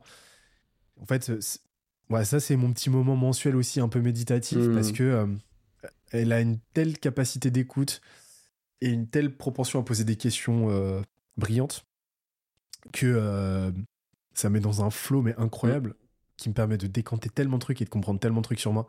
Et si j'avais un conseil à donner aux entrepreneurs, c'est euh, faites-vous coacher le, coacher le plus tôt possible. Vraiment. Prenez un, prenez un coach et, et, et, et faites tout pour pouvoir continuer de bosser avec lui, avec elle, parce que ça fait toute la diff. Enfin, moi, en tout cas, ça a été, euh, ça a été game changer. Bah, comme tu disais, ça te permet de de voir un peu tes angles morts, quoi, comme on dit, et puis observer, euh, toi, potentiellement tes croyances limitantes ou avoir point de recul. Et moi, si j'ai un conseil pour ceux même qui, euh, si on, qui ont pas, euh, imaginons qu'on n'a pas le budget, c'est même pas forcément besoin de payer quelqu'un, juste prenez quelqu'un qui a un que vous trouvez brillant, qui fait peut-être, qui est aussi entrepreneur, et faites-vous un format mastermind, tu vois, c'est tu te une fois par semaine, tu prends une heure, euh, ok, euh, partage euh, d'expérience, où est-ce que j'en suis. L'autre personne peut poser des questions pour relever les angles morts, voir les limitations. Moi, c'est quelque chose que j'ai fait aussi et que je continue à faire et que je trouve super cool, tu vois. Parce que hum, en tant qu'entrepreneur, tu es souvent bah, très seul et bah, tu le sais bien si t'es pas entouré de pairs qui ont les mêmes enjeux que toi, bah, on va dire entre guillemets des gens qui sont pas entrepreneurs ont un peu du mal à comprendre. Donc je pense que c'est essentiel de pouvoir avoir ce cet échange avec un père et c'est cet effet miroir que tu peux avoir aussi, tu vois, avec euh, un autre entrepreneur. Donc euh, moi je recommande aussi bah, le coaching à fond, hein, et moi je suis coach, donc je je peux que prêcher ma, prêcher ma paroisse. Mais même si, euh, ok, on n'a pas forcément envie d'investir sur soi dans un coaching, même si je pense que c'est nécessaire et que ça te fait faire des sauts quantiques, juste bah, trouver, euh, trouver une personne avec qui euh, bah, vous avez un bon fit, pas forcément vous êtes forcément très proche, mais juste pour pouvoir avoir ce, cet effet miroir et ce, ce pas de recul où quelqu'un va le dire, ok, bah là Boris, tu déconnes, là, putain, ça fait trois semaines, tu me racontes la même histoire, t'as toujours pas pris de décision en ce sens-là parce qu'on se raconte beaucoup d'histoires tout seul, quoi. Donc euh, moi, je peux que aller dans ton sens et euh, et, en fait, ta santé mentale, j'ai envie de dire, c'est t'es capitaine du navire, donc au final, c'est toi, tout tes... tu, tu diriges une boîte. Donc en fait, si toi, t'es bien dans ta tête, si tu as une clarté dans ta tête, si t'es créatif, bah toutes tes équipes, il euh, y a de fortes chances qu'elles suivent et qu'elles aient bah, du coup la même dynamique si toi dans ta tête euh, t'es perdu, euh, t'as du mal à prendre des décisions, t'es crevé, t'es fatigué, euh, t'es irritable parce que tu dors pas assez, machin, ça va se répercuter sur toute la boîte, quoi. Et mm, pour moi, c'est essentiel. J'aime bien cette idée de. J'ai lu récemment un bouquin qui s'appelle Conscious Leadership, un très bon bouquin qui parle justement de ça, de comment euh, incarner cet état d'esprit d'un leader avec un certain niveau de conscience, dans le sens euh, être conscience de ses états émotionnels, euh, prendre l'extrême ownership, c'est quelque chose, tu vois, qu'on parle souvent, c'est des concepts qui me parlent beaucoup, mais comment est-ce que tu incarnes cette, cette dynamique? Et pas de dire, ok, bah, c'est la faute à l'autre, machin, ok, non, bah, c'est ma la responsabilité, je l'assume. Qu'est-ce qu'on. Enfin, pour moi, c'est c'est quelque on devrait tu vois euh, je pense euh, plus investir sur nous. Et moi je j'en discute tu vois des fois avec euh, d'autres personnes. On comprend certaines personnes comprennent pas pourquoi je dépense des milliers d'euros dans des formations pour me former auprès des meilleurs que je rencontre. C'est juste que pour moi c'est un investissement comme du coaching comme ce que tu fais.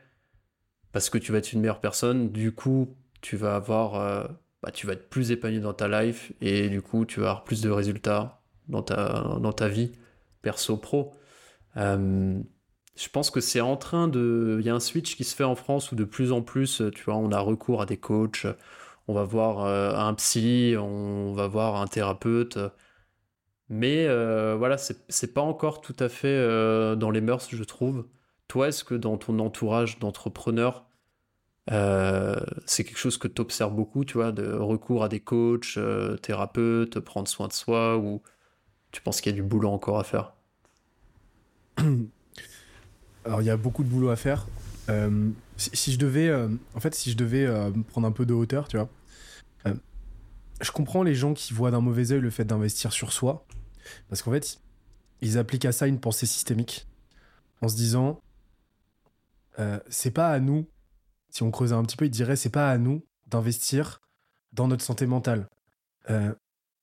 c'est au système au global c'est à nous de travailler sur le système au global pour faire en sorte que bah, le système dans lequel on évolue, donc le, système français, etc., mmh. le système éducatif, le système de santé, euh, le système social qui est le nôtre, nous permettent d'avoir une bonne santé mentale, grosso modo.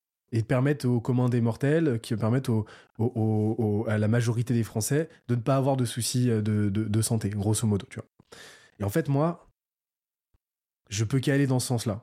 C'est-à-dire que tous les problèmes qu'on va résoudre euh, avec justement du coaching, avec de la montée en compétences, sont des initiatives individuelles qui nous permettent de parfaire à des lacunes systémiques.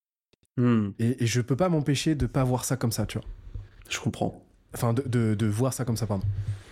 Et le truc, c'est que le développement personnel, lui, il apporte une lecture très individualiste. Bah, parce que ça découle euh, d'une culture très anglo-saxonne et on comprend, on comprend donc, tu vois. Mais apporte une, une, approche très individualiste à des problèmes qui sont systémiques. Et donc, c'est là que ça coince, tu vois. Et c'est pour ça que derrière, tu as, as, cette dichotomie où tu vas avoir des, euh, tu vas avoir des, euh, des philosophes qui vont des, des, des, des, politologues et tout, qui vont, des sociologues qui vont euh, prôner le systémique, mais sans voir qu'à un moment donné, bah, tu as des individus qui n'ont pas d'autre choix que d'avoir recours à des approches individuelles, enfin, des, mmh. des, initiatives individuelles, tu vois. Donc en fait, bah, je garde ça en tête en me disant, bah, ouais. En fait, je, je comprends, tu vois, ils ont raison. Vraiment, les gens qui voient ça d'un mauvais œil dans l'absolu, parce qu'ils se disent qu'on perpétue justement un, on, a, par nos initiatives personnelles, on apporte une validation à des lacunes systémiques qu'on contribue par accord tacite à perpétuer, bah, je, comprends en fait que ça pose problème. Mais à un moment donné, bah ouais, il y a cette nécessité quand même à court terme de, de, de résoudre ces problématiques-là mmh. individuelles. Donc, euh, donc ouais, je, le fais.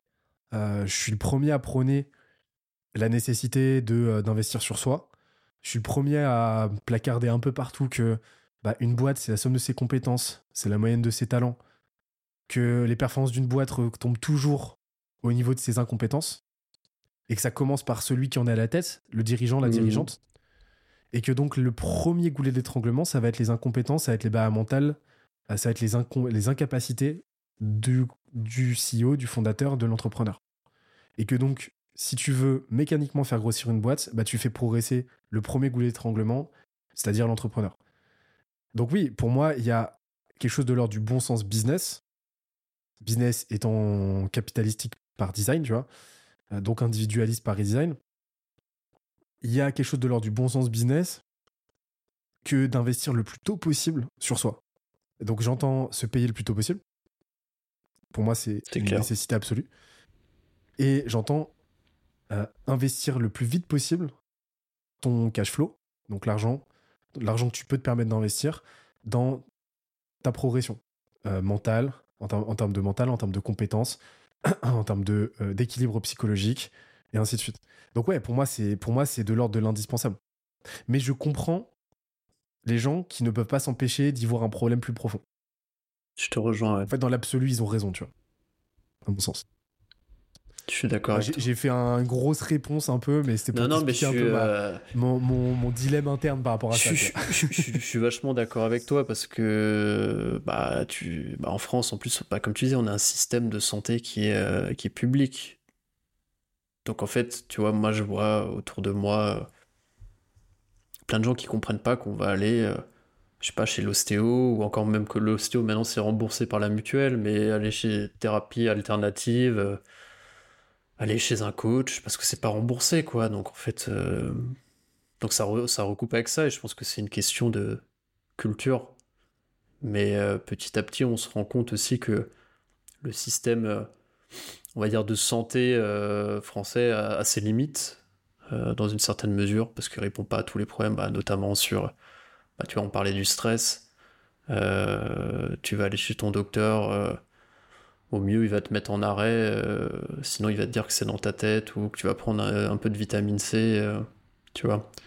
Donc, euh, je pense que c'est lié un peu à ça aussi, quoi. La gestion de la psyché en France, et je sais jamais si ça se dit psyché ou psyché. Bon, psyché en France, c'est quand même catastrophique.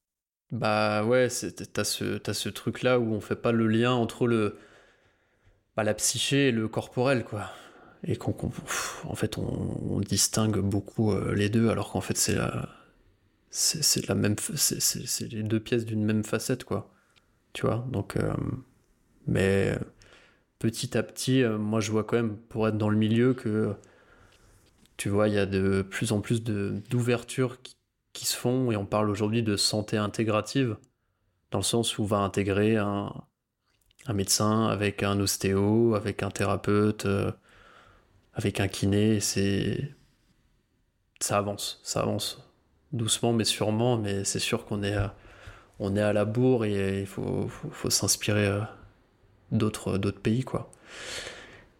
Écoute, Benoît, je vais t'emmener vers la dernière partie de, du podcast. Je pose quelques questions à tous mes invités. Euh, la première question que je pose à mes invités, c'est qu'est-ce que ça veut dire pour toi être aligné?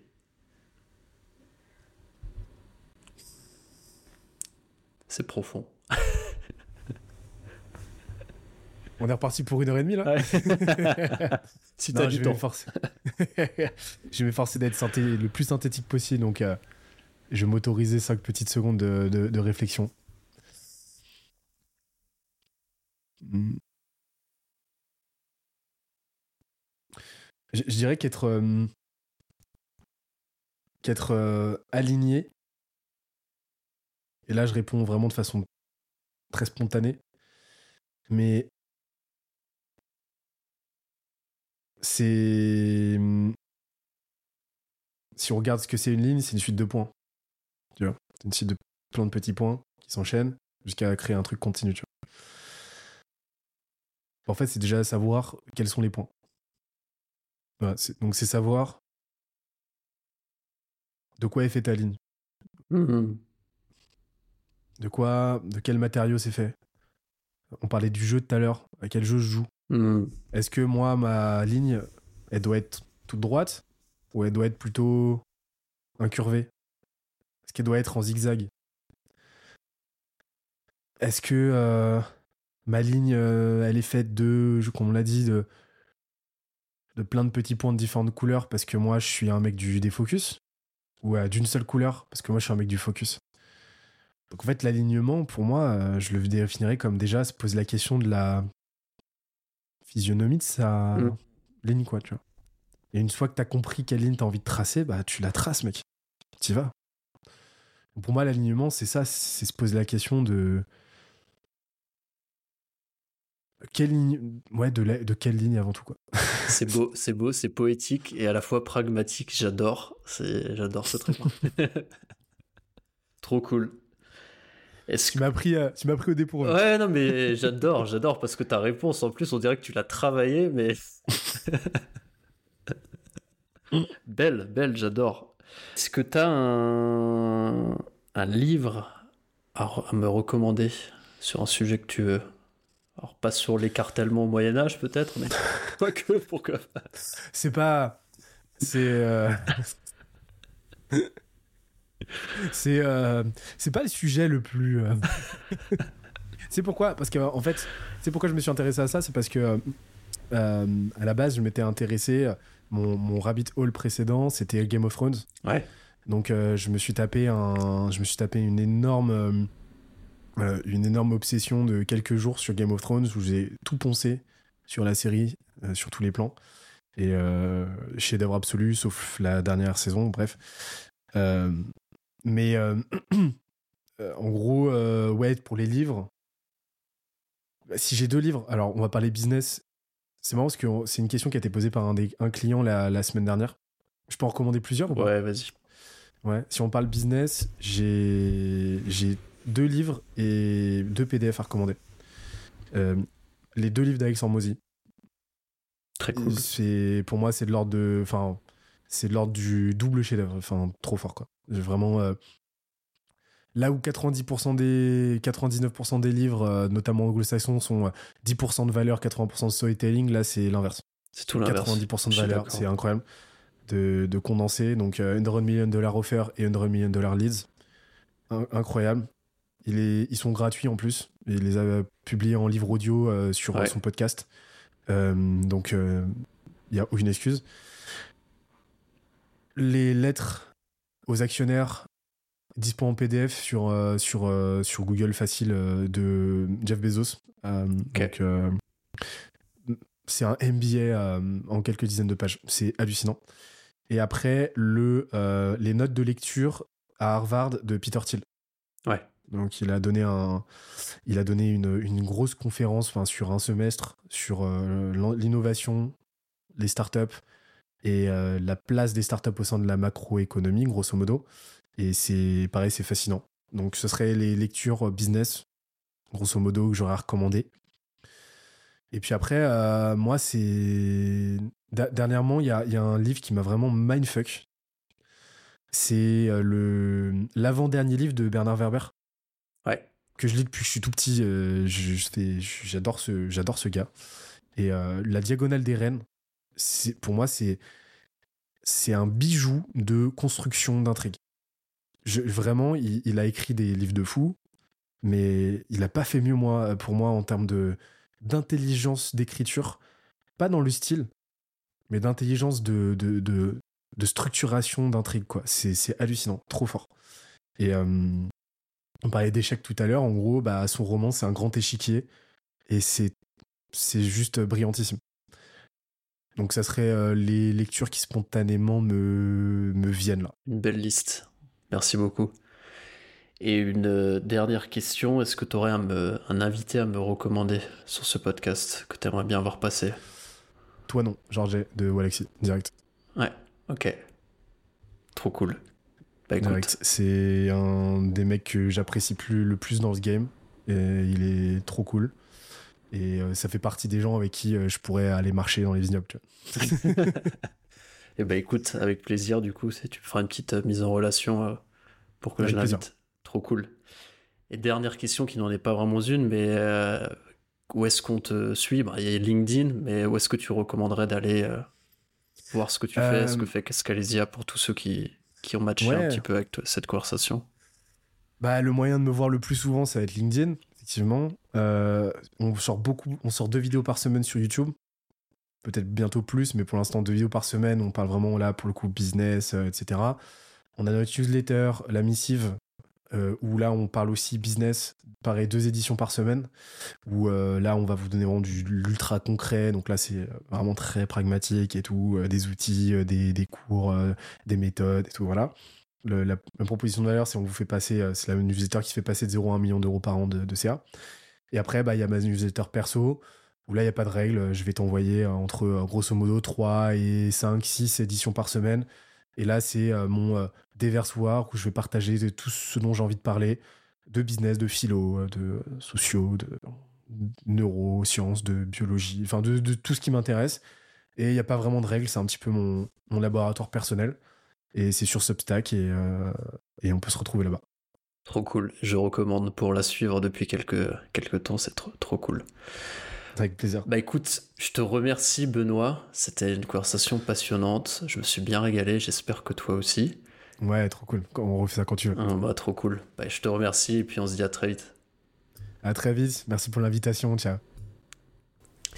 Ça y est, on arrive à la fin de cet épisode. Merci pour ton écoute et bravo d'être allé jusqu'au bout.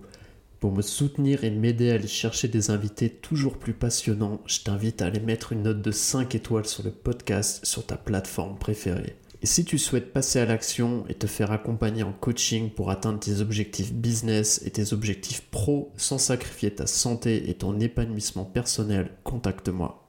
Ciao